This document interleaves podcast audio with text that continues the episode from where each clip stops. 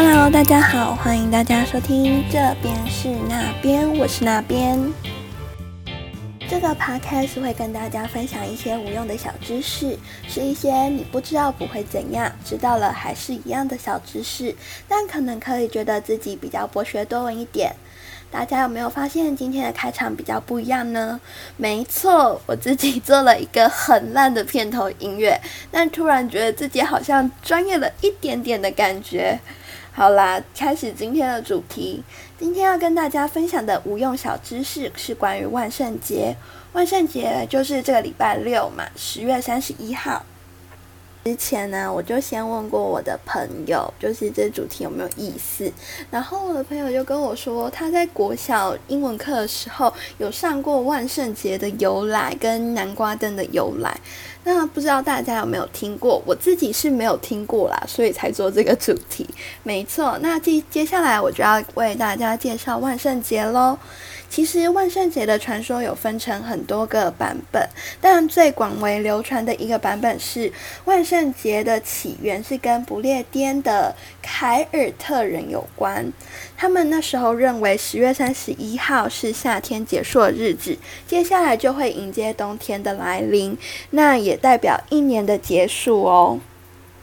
有点类似台湾过年的那种感觉。那当天会有一些亡灵或者是亡魂，他们会徘徊在人间，又有一点类似台湾的鬼月。那大家都知道，台湾的鬼月除了就是大家会说。晚上不要出门嘛，或是最有名的就是中原普渡要祭拜那些好兄弟。那当时凯尔特人他当然有一些他们的传统喽。他们的传统呢，就是会打扮成吓人的模样。有一种说法是说，让他们要让那些鬼魂觉得他们不是人类，所以就不会就是来吓他们。那有一种说法是说呢，他们就是想要打扮成可怕的样子，然后反过来就是可以吓到鬼，这就是为什么万圣节要装扮的原因。另外一个我们会想到的就是不给糖就捣蛋，不给糖就捣蛋，其实也跟这个故事有点关系。刚刚有说到亡灵跟亡魂都会徘徊在人间嘛，所以人间可能就是因。充满着一种就是可怕的氛围。这时候呢，老人啊、小孩啊，或是穷人，他们就会挨家挨户的去敲门，就是祈求一些糖果或是食物。如果这户人家有给他的话，他就会帮他们祷告，就是希望这些亡灵不会打扰他们，或是为这些亡灵祈福哦。这就是不给糖就捣蛋的缘由。最后要跟大家分享的是南瓜灯。大家都知道万圣节就是会有一个脸被挖掉的南瓜嘛，那我们又说那是南瓜灯。南瓜灯的由来最常见有两种说法，但这两种说法都有一个特点，就是有一个名叫杰克的人以及一个恶魔哟。第一种说法是这样子的：杰克是一个酒鬼，有一天他与恶魔相约喝酒。结果他跟恶魔身上都没有带钱，付钱的时候发现，诶，都没钱呢，怎么办？所以杰克他就跟恶魔提议说：“那不然恶魔你变成钱币好了，然后你就先付钱，这样好不好？”结果恶魔真的很听话，变成了钱币。结果谁知道杰克他居然来黑的，他就拿出了一张可以镇住恶魔的。银纸或是十字架，结果恶魔就动弹不得，就变不回去了。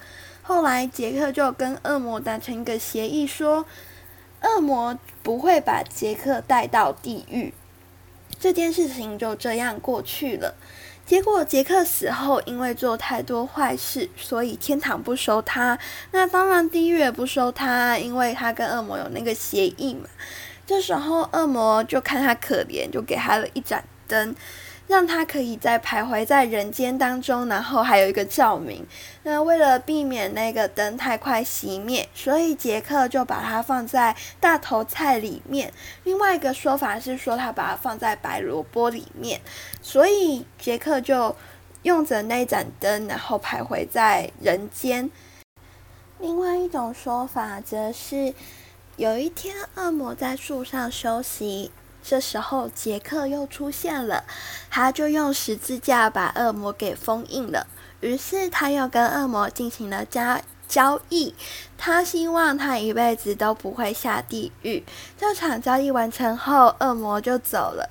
那当然也一样，有一天杰克就死了，天堂不想收他，地狱也不想收他。于是恶魔给他一盏灯，他还是怕灯熄，所以他就用大头菜或是南瓜把那个灯呵护的好好的。听到这里，你可能觉得很奇怪，诶，不是南瓜吗？哪来的大头菜还是白萝卜啊？其实这是传到美国才开始改变的哦。我看资料好像是因为他们觉得南瓜它是比较好运用的，就是比较好雕刻啊，然后画脸啊之类的，所以现在才都是用南瓜。而且这种画脸的南瓜灯又有一个名字，就叫做杰克南瓜灯哦。好的，这大概就是今天的分享，跟大家介绍了就是万圣节的由来，还有不给糖就捣蛋跟南瓜灯的部分。这个礼拜六就是万圣节了，你有参加什么变装 party 吗？还是你的小孩被强迫参加幼稚园办的变装 party 呢？其实除了这种就是变装趴之外，我有。就是看到一个很有趣的日本的万圣节变装，它不同于就是我们可能是变装成一些可怕或是可爱的那些卡通人物，它是一些更贴近我们的角色，比如说喝醉酒的女子，或是刚看完演唱会的迷妹这种角色，不同于这些吓人的装扮，反而。更多了一些亲切感跟有趣的感觉，蛮推荐大家可以去 Google 看看地味万圣节的地球的地味道的味。那今年好像在台湾也有举办活动。这就是今天的 Podcast，希望大家会喜欢我的分享。这边是那边，我们下次见，拜拜。